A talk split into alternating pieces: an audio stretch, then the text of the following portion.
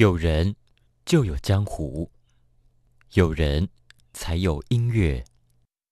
疫情冲击启发了我们，重新想自己，重新听音乐。这里是江湖音乐厅第二季，Music People Pandemic。主持人黄立翔在江湖音乐厅与你同行。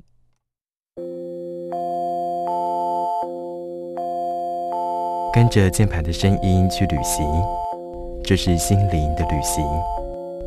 心灵的旅行，无边无际，最无价，最丰美。即使有风有雨，依然心生向往。音乐江湖最多的声音，键盘的声音，与你同行中。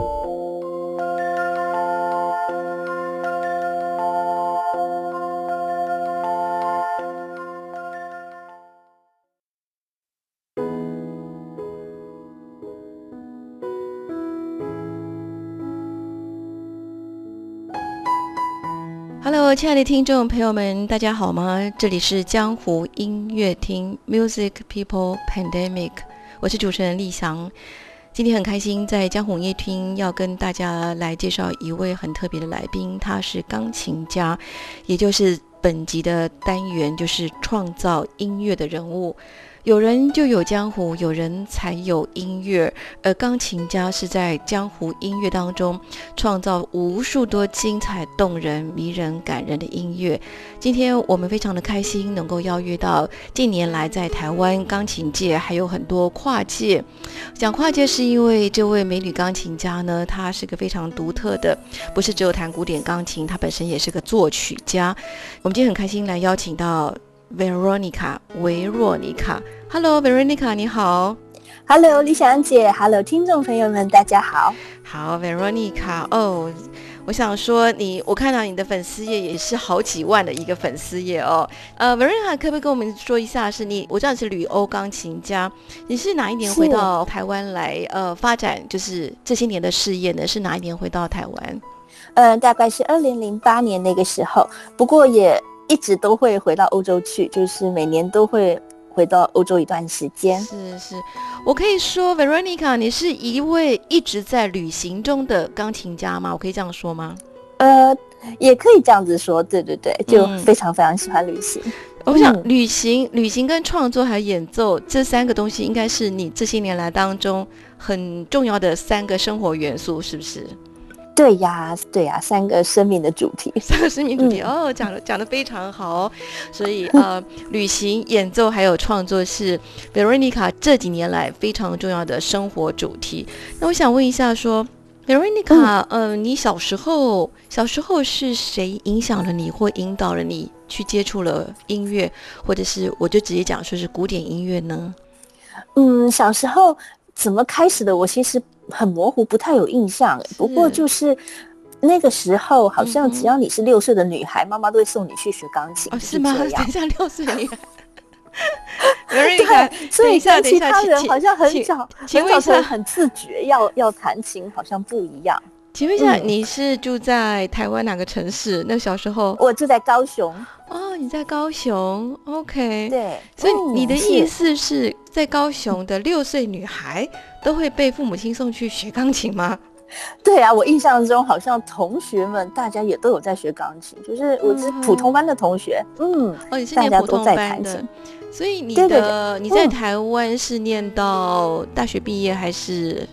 嗯，没有哎，我去英国是今年一年高中，然后再念英国的大学。嗯，所以所以高中但是在那之前都没有念音乐班。对对对，嗯，是父母亲都是音乐人，还是说他们是热爱音乐的人？他们也。也都没有跟音乐特别有关联，就只是妈妈爱唱歌而已。但是她唱歌也是平常在家做家事，她就会唱唱歌，然后有时候跟同学去唱歌，参加个合唱团吧。嗯，但是并没有特别对古典音乐有很多的关联。妈妈，妈妈很爱唱歌，这就是有 DNA 啦。对，应该是有。那爸爸是非常喜欢艺术啦，他很喜欢画画，音乐方面不太有。展露出什么特别的嗯在行的部分，不过就是喜欢画画啊，喜欢摄影啊。嗯，对，比较视觉艺术的部分。其实喜欢视觉艺术，就是也会喜欢音乐。其实这可以这样说，你们你就是在一个很艺文气氛很浓厚的家庭中长大的，我可以这样说吗？哎，我觉得应该是这样说，对对对。然后再来就是他们又是非常民主式的家人，就是的的父母，他们也没有想要为我规划我的未来一定要走什么。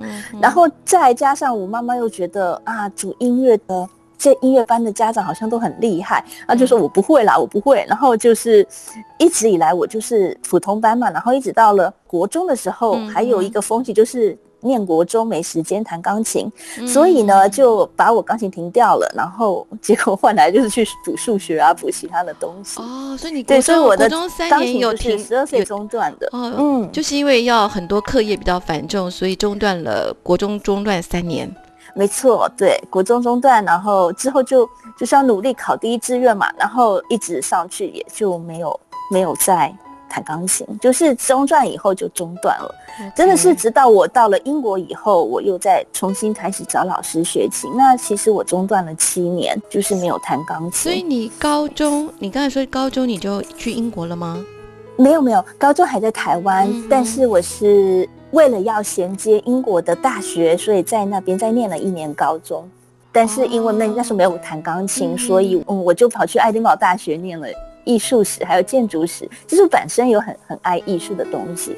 然后刚开始去英国也是没有念音乐的。是，所以你高中就是在一在高雄念，还是在？对对对，在高雄。是，嗯。但是我也很好奇，是说 Veronica，呃，父母亲是是父母亲的规划，还是你自己个人为什么会选择去英国呢？欧洲那么大，嗯，就是因为我第一次去欧洲，是我大概十七岁那时候去了一趟那个游学，嗯，呃，然后就是学校带我们去。英国的就剑桥那边念语言，是，然后念完以后，之后就学校带我们去欧洲很多的国家，去那边看大教堂啊，看那个博物馆，嗯嗯，然后后来游了这么一大趟，可能因为第一个地方就是剑桥吧，就真的好喜欢那个地方，觉得那个就是很很 充满文学味的一个城市，非常非常喜欢那里，然后心中就有这个感受，觉得我我真的好想来英国学习。然后学习很多文化方面的东西，这样，所以等于说高中毕业之后，然后你到了英国那边去再念一年高中，去衔接后来的大学。对对，再到嗯爱丁堡去，嗯哦，所以你大学等于说大学就在已经在英国开始念了啦，可以这样说哈。对对对，OK。然后就那时候我就呃，因为念的不是音乐，但是又心里很爱音乐，然后其实就是很爱很爱肖邦的音乐，然后因为那时候。就自己规划自己的生活嘛，自己去念书，所以我就在很忙的课业之外，我又跑去外面找了钢琴老师学琴。哦，上钢琴，然后 OK，嗯，就开始从事钢琴。对，所以你本来是念艺术史或跟建筑相关的，然后。因为在外面等于是说你的副修，你的不是主业，你不是主业，对。对，你去上了钢琴课，然后越上越喜欢，越上越喜欢，对对，然后然后你就放弃了艺术史跟呃建筑，然后跑去念了英国皇家音乐学院。嗯，其实我也没有算放弃，我有把它念完，就是我大学是有念完的，是。对，但是我就是同时一直很努力的在弹钢琴，就是我的钢琴老师也对我非常好，然后常常把我跟他的音乐系的学生们一起放出去比赛啊，放出去表演这样子，然后就会在比赛中拿到一些成绩，后来发现，哎，我好像还可以，还可以再再往这边去想这样子，因为觉得。因为十二岁就中断，就觉得这根本就是很遥远的梦，不可能的事情嘛。是。但是后来，嗯，我觉得欧洲的老师非常非常的启发人，也很鼓励人，所以，对。然后后来我就觉得这是还是有可能的，就是在我大三的那时候，有赢得了一个国际的比赛，然后后来我就跑去考皇家音乐学院的硕士，这样子。嗯，所以等于是说硕士在。伦敦皇家音乐学院去把它去念了硕士，然后你你是在皇家念音乐，你是在伦敦皇家音乐院跟傅聪的夫人上课吗？对他那时候就是音乐院里面的教授 p a t t y Toe，很特别。所以其实你应该是硕士才真正去念音乐学院，我可以这样做。没错，对对对，真的很慢。但是我真的好爱，就是我觉得呢，后来我慢慢发现，这是一股热忱带我去的，然后就会走很远，因为真的是自己要的，就不是家长安排的，也不是从小这样子一直累积，不是硬是把它学上来，就是真的很爱。然后自己就会驱力自己，要赶快往这里走。是的，嗯 e i a 我绝对相信你真的很爱，真的很爱，你已经不断 重复，真的很爱。而且我觉得你很棒，就是说，其实这是你自己选的路，而不是说家长的期待。对对对，自己选的，对。对啊，很好，而且很特别的是，因为你大学时候不是念音乐学院，其实你大学时候是累积了其他的人文、艺术、建筑、英国文学这方面的，其实。我是觉得更重要的一种内涵的东西哦，嗯，这这些东西也对啊，跟音乐其实都是相通的，是，嗯，所以这东西才造就你现在成为一个很独特的 Veronica。OK，谢谢。嗯，就是做自己。是听众朋友，我们今天很开心，跟这么杰出、优秀又长得真的非常漂亮的一位，我们现在相当活跃的一位钢琴家 Veronica，来聊创造音乐的人物，还有他在疫情之后的心情变化。我们待会再继续进行。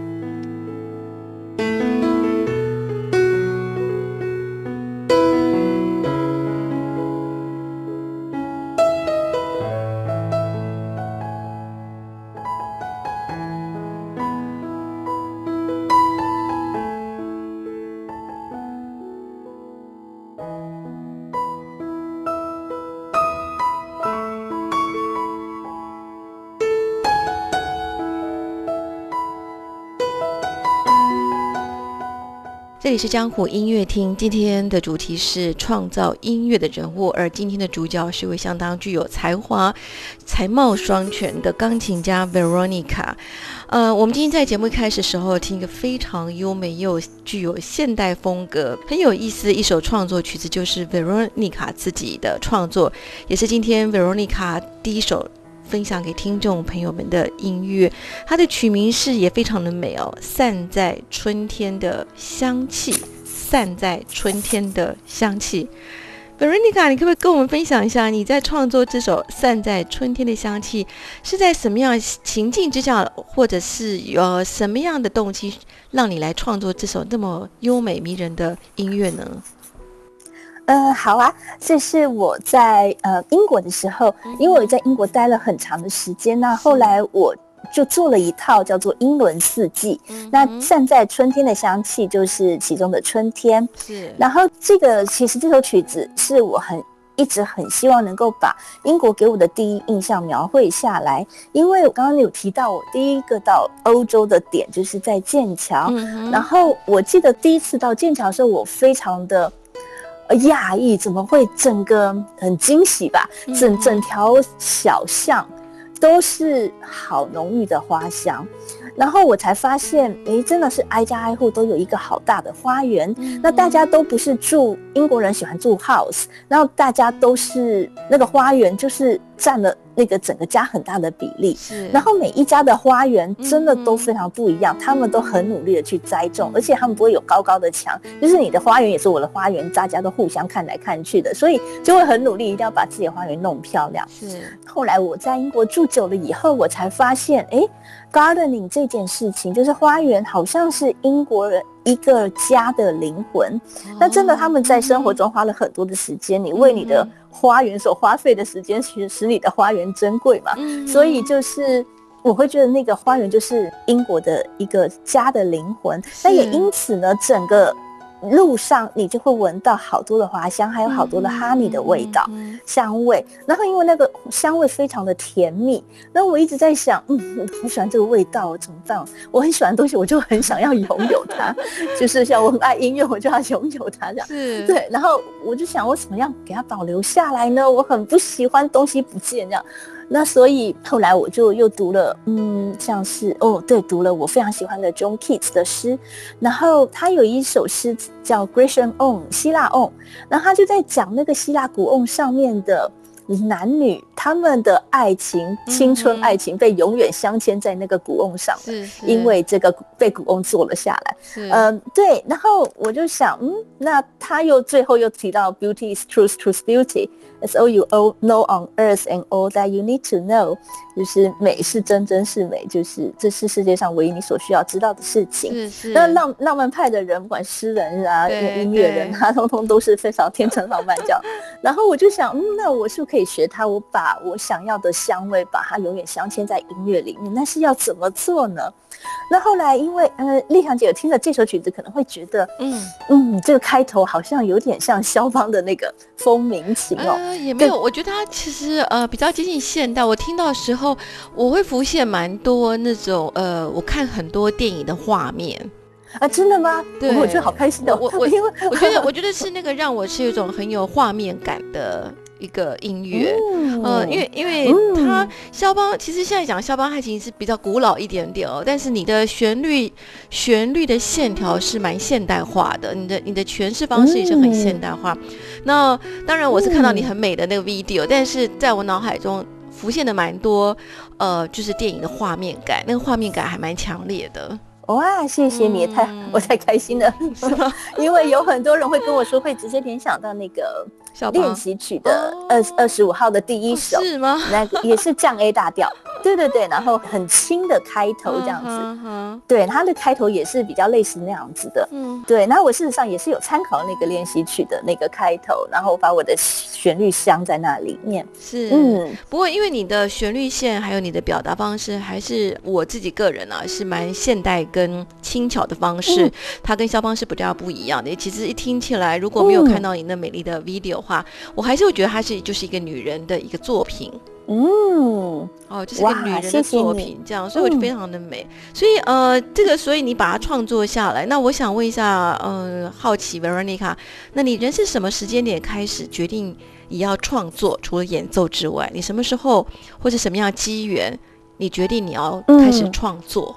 我觉得这件事情哦，我到现在我一直都不好意思说，就是把作曲家跟自己连在一起，因为嗯我觉得我不是，我觉得我只是一个嗯，刚好有旋律跑来找我，然后我就是把它记录下来，就是这样子一个 messenger 吧，一个传递者而已。因为我觉得去找你，你就是已经是创作家啦，这是叫做呃天之娇女 好吗？旋律主动找你，就是这就是上天赐给你的礼物啊！因为我一直觉得 composer 是一个很很伟大的事情，因为自己在练琴，不不不，然后就就会觉得觉得 composer 很伟大这样。哦然后我就觉得我我根本就不会就是坐下来写个好好写个五线谱，然后去配置它的和声那些。嗯其实对于这些和声，对我是学非常少的，因为我们我在硕士才进音乐院嘛，嗯然后其实我们就是一直在练琴，因为我们要赶着要考那个钢琴的毕业考，是就是要考独奏会。嗯对，所以我修了非常少的那个和声对位那些，我嗯只有在爱丁堡的时候，我去旁听过几堂课这样子。嗯事实上，在音乐院是没有修这个部分的。是嗯，对，所以对于作曲，我会觉得，其实我根本就不知道要怎么去作曲，我只是有旋律来找我，然后我就把它记录下来。我一直觉得作曲是一个意外，然后我就是有 有责任把它记录下来这样子。然后这个旋律来找我，其实我觉得从很小的时候就会有了，但是那时候可能因为还不太会弹，所以。比较没有那个能力把它记录下来，因为我后来记录这些跑来找我的旋律的方式，都是坐下来弹下来，然后录起来。因为我真的非常不喜欢写谱，然后嗯所以导致这张专辑的出现也都是。就是我就是 iPhone 赶快录下来，然后之后再把它不同的段落，嗯呃，我觉得可以合在一起的，我把它是弹出来接在一起这样子。是是，然后对，后后来我出了一本谱，也是我麻烦了不同的人帮我把它打出来的。对，就不自己不喜欢写谱，嗯对对对。然后所以我觉得我也没对于作曲真的。我觉得不是我的负担，就是我我觉得我还是一个 pianist，然后只是刚好会有曲子跑来找我，然后我就把它们记录下来，但是我就一直都不好意思称自己是一个 composer。好，那那那我称我称你为嗯钢琴家与创作者好了。创作者，如果如果作曲家这三个字，这这三个字有点比较沉重，或是要附好像好像要附什么样的标签的话，我觉得你就是个嗯创作者，因为你你旅行或者你嗯你所知。所感这些东西，就是让你让你有这些创作，然后然后加上对对你现在，对因为你擅长于弹钢琴，你把它记录下来了，你也把它演奏对，就用出来了。钢琴把这些灵感记录下来，我觉得好像是这样。呀，创作者，所以你你开嗯始创作是大概什么时候？也是在英国念硕士的时候吗？还是嗯，其实我小时候就有一些作品哎、是然后会那时候真的比较没有录音之类的，就是有时候会有一些比较简单的，嗯我会找到一些小时候写的一些比较简单的谱，我现在拿起来看，嗯，这个旋律好像也还不错之之类的，就是常常会有一些旋律浮现出来。那我觉得都是我很放松的时候，然后就会脑子就会突然跑出旋律，然后我就要赶快。想办法把它记录下来。如果手边没有钢琴，我就只好随便拿个纸笔。如果在外面的话，嗯就简谱记一个旋律这样。然后如果在家就就赶快跑去弹一下这样。然后最多的时候常常是早上清晨睡醒的时候，会觉得嗯，有时候脑满个脑子都是音乐，然后一定得起床，因为因为你不起床把它记录下来，它就不见了。等一下它就不会再一样了。所以你的嗯意思是，Verena，你在做梦的时候就已经在创作的吗？就是有时候会跑出来，晚上睡觉睡醒的时候是嗯其实是最多的，然后很放松的时候，比如说洗澡的时候、嗯游泳的时候，就是放松的时候会出来。那你真是一位非常幸运的钢琴家兼创作者哈，因为我很意外知道说，今天才知道说，其实你从很小的时候你就开始创作，就一直陪伴着你了，对不对？对，应该可以这么说。那所以我觉得，其实就是我在很放松的时候，嗯。就会特别多的旋律跑出来，就是睡觉的时候、早上的时候，或者是我去游泳的时候啊、洗澡的时候啊，嗯就是做一些其他的事情，然后脑子是很放松的时候，就会有一些旋律跑出来。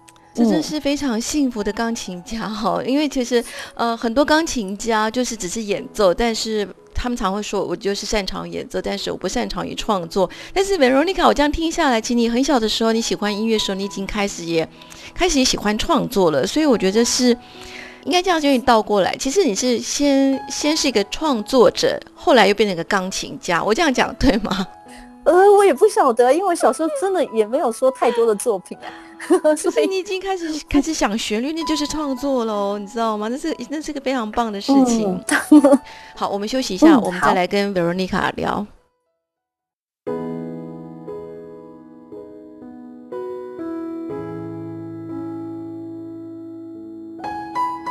Hello，亲爱的听众朋友们，这里是江湖音乐厅。今天我们进行的是创造音乐的人物。我们今天邀请到热情洋溢又才貌双全的钢琴家，同时也是创作者 Veronica 维若妮卡。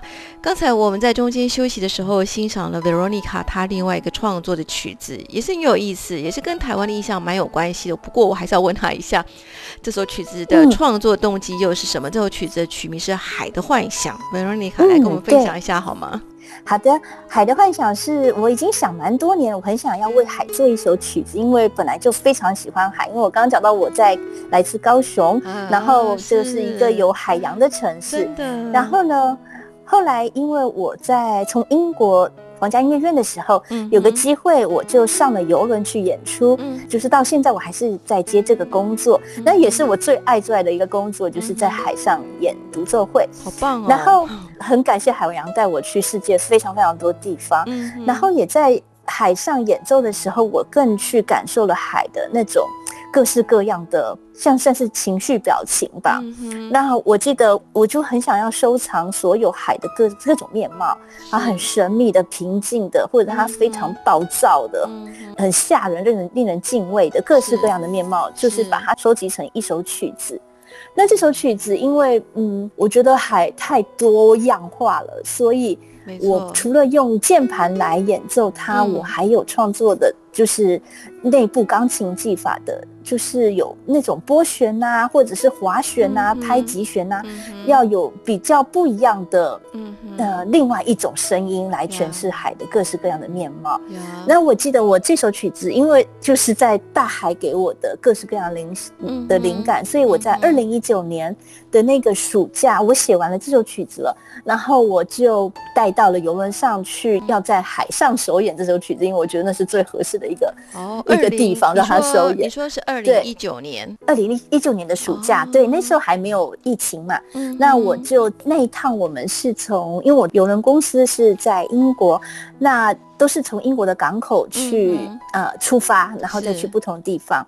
然后那趟我是从英国的南汉普敦，然后要去到那个波尔多，法国波尔多，嗯然后之后呢再去西班牙的北部。然后其实那一整块是很好玩，但是呢，那个湾口叫做比斯开湾。那比斯开湾，如果大家有去 Google 一下的话，就会发现只要一 Google，然后就是一堆很恐怖的船难的相片。哦那它就是一个很恐怖的的那个哦一个湾口，然后一天到晚都是暴风嗯雨，然后造成船难这样子。然后我们去的时候，嗯，其实已经有感觉到，我已经感觉到非常的呃不舒服这样。嗯然后我在在表演厅在练这首曲子的时候，我一边练着，我是我觉得我整个人是一直被那个大海甩来甩去，所以就坐在琴上其实很难坐好。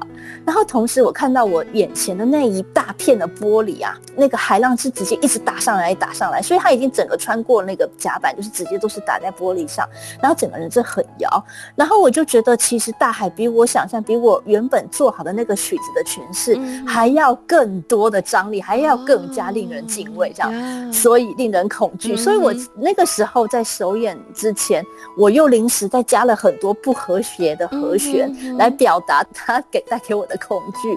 所以这首曲子其实有蛮多不和谐的声响，但是也有很多很美的的乐段，因为我就是觉得海它好美，它有很神秘、很平静、很美的地方。所以这首曲子就是还蛮多不同样貌，整个加在一起，然后又有内部钢琴技法的声音。没错，嗯其实美瑞亚你知道吗？其实我在听这首曲子的时候，我觉得它很适合嗯在疫情之后，大家其实很闷、被被隔离、被封锁的那种情绪之下听这个，因为它给我感觉不是说只是唯美，因为就像你刚才形所形容，你你这样一讲，我就完全哦，我懂了。就是其实我听到你刚才所描绘的，你那时候在那个不安定的那个摇晃当中，恐惧，对，所以嗯、嗯。我不知道这首曲子其实自己个人是我我会觉得还蛮疗愈的，好适合在疫情后时候在家里聆听，哦，有一种、嗯。呃一种微妙的，它一种另类的疗愈，不是叫你平静，因为嗯这首曲子不是那么平静，它是一种让你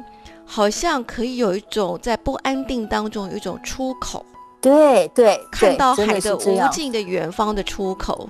我不晓得这样、这样诠释嗯对不对？这我个人的诠释了。嗯，所以对呀，你诠释的很美。我觉得嗯很有意思，很有意思。而且你这首曲子又是在二零一九年的夏天，等于就是疫情前的前半年创作出来的。对对哇哦！一方面你这个工作的很棒，在游艇上面工作，那那我就关心一下了，丽香姐姐关心你一下。那你疫情之后这工作应该就停止了吧？对，就是从二零二零年，我最后一趟其实是二零二零三月，然后那时候其实已经整个西方已经很高峰了，然后其实真的是后来是逃回台湾的，哇！对，然后就对，就一直停到现在这个工作一直没有办法，那整个游轮也就停摆了，所以然后很多到了不能开到了。今年二零二二年两年多了，游轮还没有嗯再重新开始吗？有有有有很多地方都已经复苏了，有重新开始，嗯只是对路线都会常常突然临时改变，就是按照看看情况。但是这几个月已经整个欧洲已经好像不管疫情这件事情了，是美就国这边看起来是美美都都是开放了，美国这边好像也是这样，不过因也为大家，嗯，大家还是知道说疫情还是没有结束啦。虽然现在是解所谓的解封，很多地方封对，像现在纽约大都会歌剧院还是蛮严格的要求，是你要出示疫苗卡。或者是你没有打嗯疫苗，但是尊重你，你没有打，但是你一定，譬如像你今天要去听，要进去纽约大都会歌剧院，你必须要出示你是呃，就是阴性显示的证明。对，然后就常常要快筛，对，所以其实他还是会嗯担心一些。嗯，整个全世界虽然现在游客也都好像回来了，不过你可以看到，其实仍然有那不安定感了。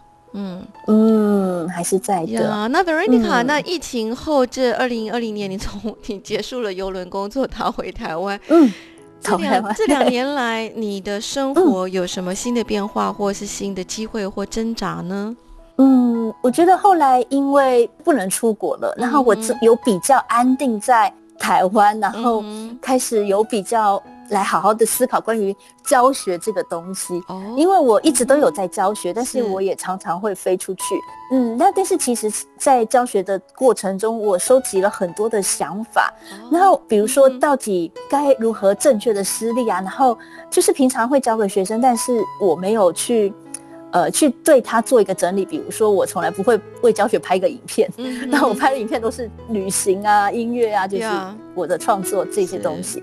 对，然后后来因为又不能旅行了，那我就诶，要不然我来把这个我有已经在脑中有一些想法的东西，把它整理一下好了，因为都是这里一个那里一个，那整理一下也可以跟更多人分享。嗯所以我就从暑假吧，哎，我是二零二一年才开始拍耶，二零二一年的暑假，对嗯我才开始拍那个关于教学的影片，对，就弹琴的艺术，如何正确施力啊，这些如何是。如何正确的触键啊，然后、嗯对，然后后来这些影片，结果它给我很大的回响，因为我之前比较没有在做这些东西，是，那我不知道它其实好像大家的需求很高，嗯然后因为上了网络，我觉得在疫情的时候会更去感觉到那个网络真的是太太神奇了，让你想要表达的东西还是通通都可以表达出来，而且它还是可以全球化的。嗯，那也因为这这些影片，后来甚至就是有那个新加坡的音乐学院看到了，还很喜欢的，就是邀请我去给他们做那个 webinar，就是做了几个那个线上的，跟他们的老师讲的，就是关于如何正确教孩子如何那个正确的触键这些东西。哇哦对，然后我觉得反而你把我的这个教学的这个部分，嗯做一个比较系统化的开展，就是在这个疫情的期间，当然内在非常非常想念旅行，然后很想非非常想出去，但是我就变成做了很多教学这个东西。那我后来也慢慢觉得，咦，其实这个教学的。带给我的个乐趣是不一样的乐趣，但是也是一个挺大的乐趣。然后也在这一段时间，嗯，有收了一些非常认真的，我觉得很棒的孩子们。那我呀我就把他们带起来，这样子。嗯，所以其实疫情后，就说虽然让你的旅行生活、你的那个海上演奏的工作停摆了，摆的。但是很嗯意外的，又让你在教学这方面又开创另外一个很多的新的启发跟新的收获，嗯所以有得有失哦。不过我是觉得 Verena 是因为你你一直都是一个非常正面能量的一个钢琴家跟创作者，我觉得所以机会从来一直都不会停下来的，对不对？嗯，是是真的要正面思考，然后会吸引到正面的东西。啊，真好，好，我我是相相信的。OK，我们休息一下，再跟 Veronica 聊。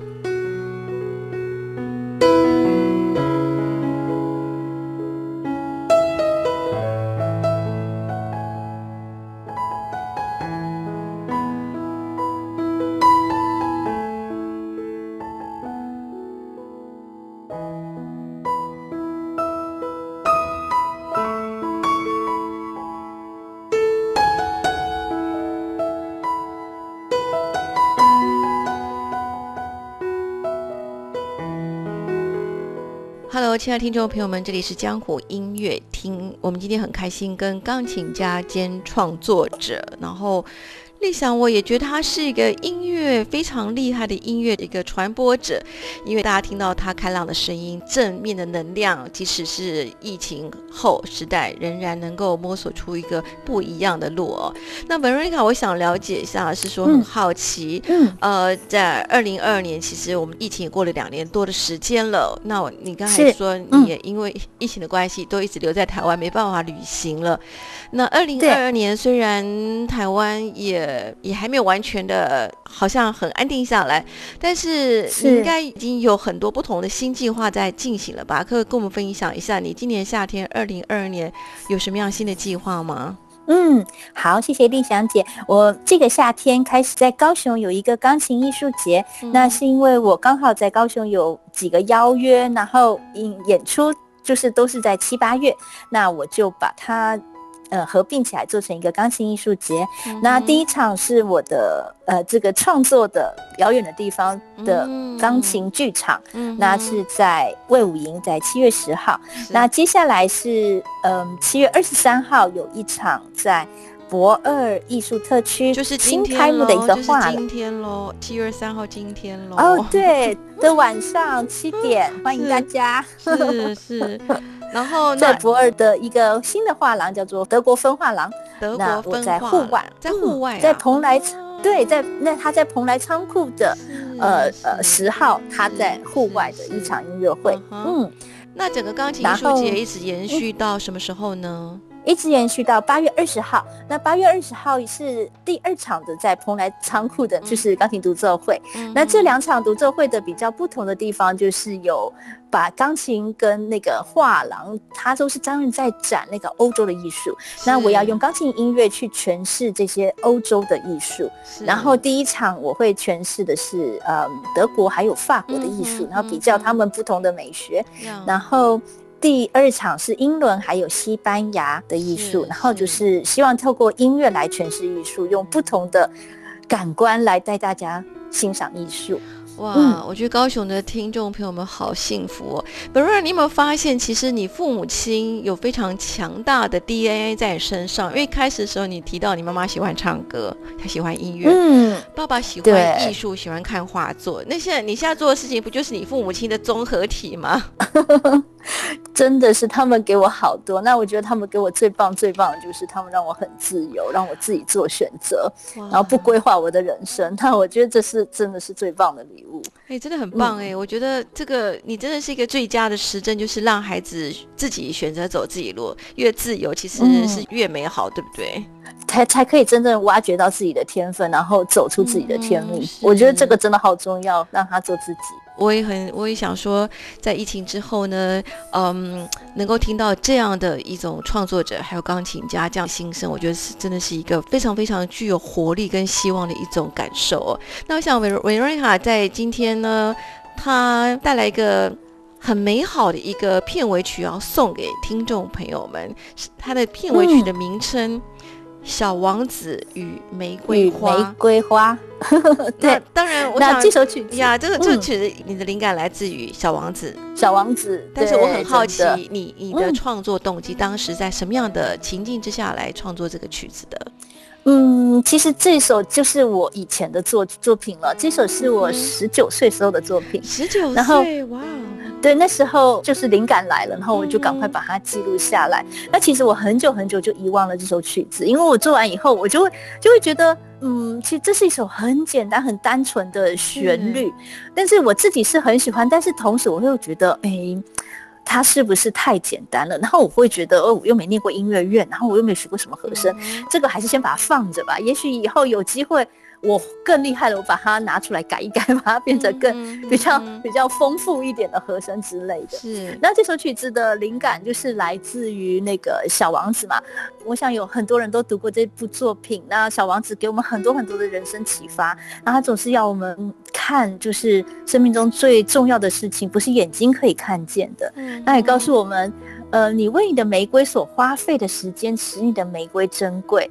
就是当我们真的为一样东西付出过努力，那那样东西才会有它的价值和意义。嗯对，所以我想要特别送这首曲子在最后给大家，是因为我觉得在疫情的时间，大家其实很多的焦虑还有不确定性，是，但是我觉得其实那是开启另外一个机会的非常好的时机，因为。有很多实体的不行，代表我们都要到线上去。但是如果你愿意真的把东西，嗯，有你的创作放上去，而且是持续的放上去跟人分享，其实你分享到的观众是非常非常庞大的。但是很重要的是，就是我们要相信自己，因为常常总是会有很多小我的声音说：“哎呦，不要做那些事情，没有用啦。”或者是，呃，那你你现在做这些事情，笑死了，多少人都会做了。就是有好多好多小我的声音会告诉我们不要去做。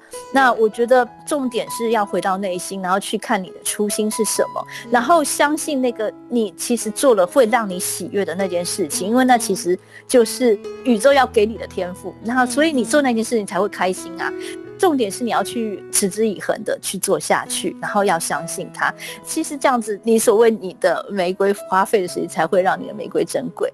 我觉得这是在疫情后，其实我看到非常多的创作者其实是蓬勃发展的，因为他们有计划的把东西搬到线上去了，而且他们因为丢了工作，但是。反而更可以去找我真正要什么，然后就把他真正要的东西系统化的放上去，然后持续的做下去，慢慢慢慢的走出一个真正属于自己的品牌，属于自己的路，那是自己真的要的东西。那我觉得大家其实可以去挖掘自己真正真正想要成为什么样的自己，然后透过网络其实可以做非常非常多的事情。嗯嗯。好感谢我们音乐江湖有 Veronica 这位人物存在哦。你十九岁的你那时候你刚好在英国念大学了，还是高中的最后一年？对对对。高中的最后一年，然后对，然后后来我是后来很多年之后，我挖到了这首曲子。那时候我好像刚好出版了《因为肖邦》这本书，然后的音乐会，我我就首演了这首《小王子与玫瑰花》。那我刚刚有提到说，因为一直觉得啊，这首曲子那时候又没有念音乐院啊，那个曲子好简单哦。后来我首演这首以后，我其实并没有改任何一个音，因为后来我觉得。我念完音乐院了，然后，但是我觉得其实单纯才是最难的，而且单纯是最珍贵的，所以我就让他用他原貌出现这样子。嗯，讲的真好。所以这个当年少女时候的你的小王子与玫瑰花，其实那个单纯，事实上是越积累越香醇。那个单纯，嗯，我觉得那是真的是最珍贵的东西，单纯。然后不一定是后来学过音乐院的浸润之后。还可以出来这么单纯的东西，我觉得这个东西很珍贵，嗯，很棒哎。好，我们今天很开心跟现在住在台湾南方的 Veronica 来分享。谢谢丽香姐，人生还有这个他旅行、音乐创作，他的生命主题。不过我真的听到你很多真的充满正面的。其实我相信你一定遇到很多的辛苦跟挑战，嗯，一定有，嗯，一定有，一定会，对对对。但是如果那是你想要的那些，就都都是过程呀。而且今天非常感谢 Veronica 带来这三首她的创作曲，从片头的。散在春天的香气，海的幻想，还有最后送给所有人的小王子与玫瑰花，整个就是一个很完整的疫情后时代的一个心灵鸡汤 哦，就是，然后但是很特别的是，今天 Veronica 不是只有钢琴家，他这就是他的创作东西。我相信你会激励非常多的听众朋友们，就是说不管你是不是什么乐器，只要你是你脑中有。有旋律或者脑中有文字，就把它记下来。你就是个创作者，对，把它记下来。这样听下来，我觉得疫情后时代的音乐人其实。蛮多新的出路可以朝创作者去去出发耶。对，有非常非常无限的舞台，就是那个网络 可以让你上的全世界。对，但是你就是要持续下去。好，持之以恒哈。那我想说这很棒，今天很开心，我们跟 Veronica 分享这么多开心的事情。当然，我相信你一定有很多经历了很多的辛苦，才今天走到这一步。不过呢，今天我们很开心，我们台湾的音乐江湖有 Veronica 这位才貌双全的钢琴家与创。作者，希望今天谢谢这一集，大家会听他的音乐，听了那个嘴角都会微笑起来哦。好，谢谢李想姐，谢谢 Veronica，，谢谢大家，拜拜，谢谢，拜拜，拜拜。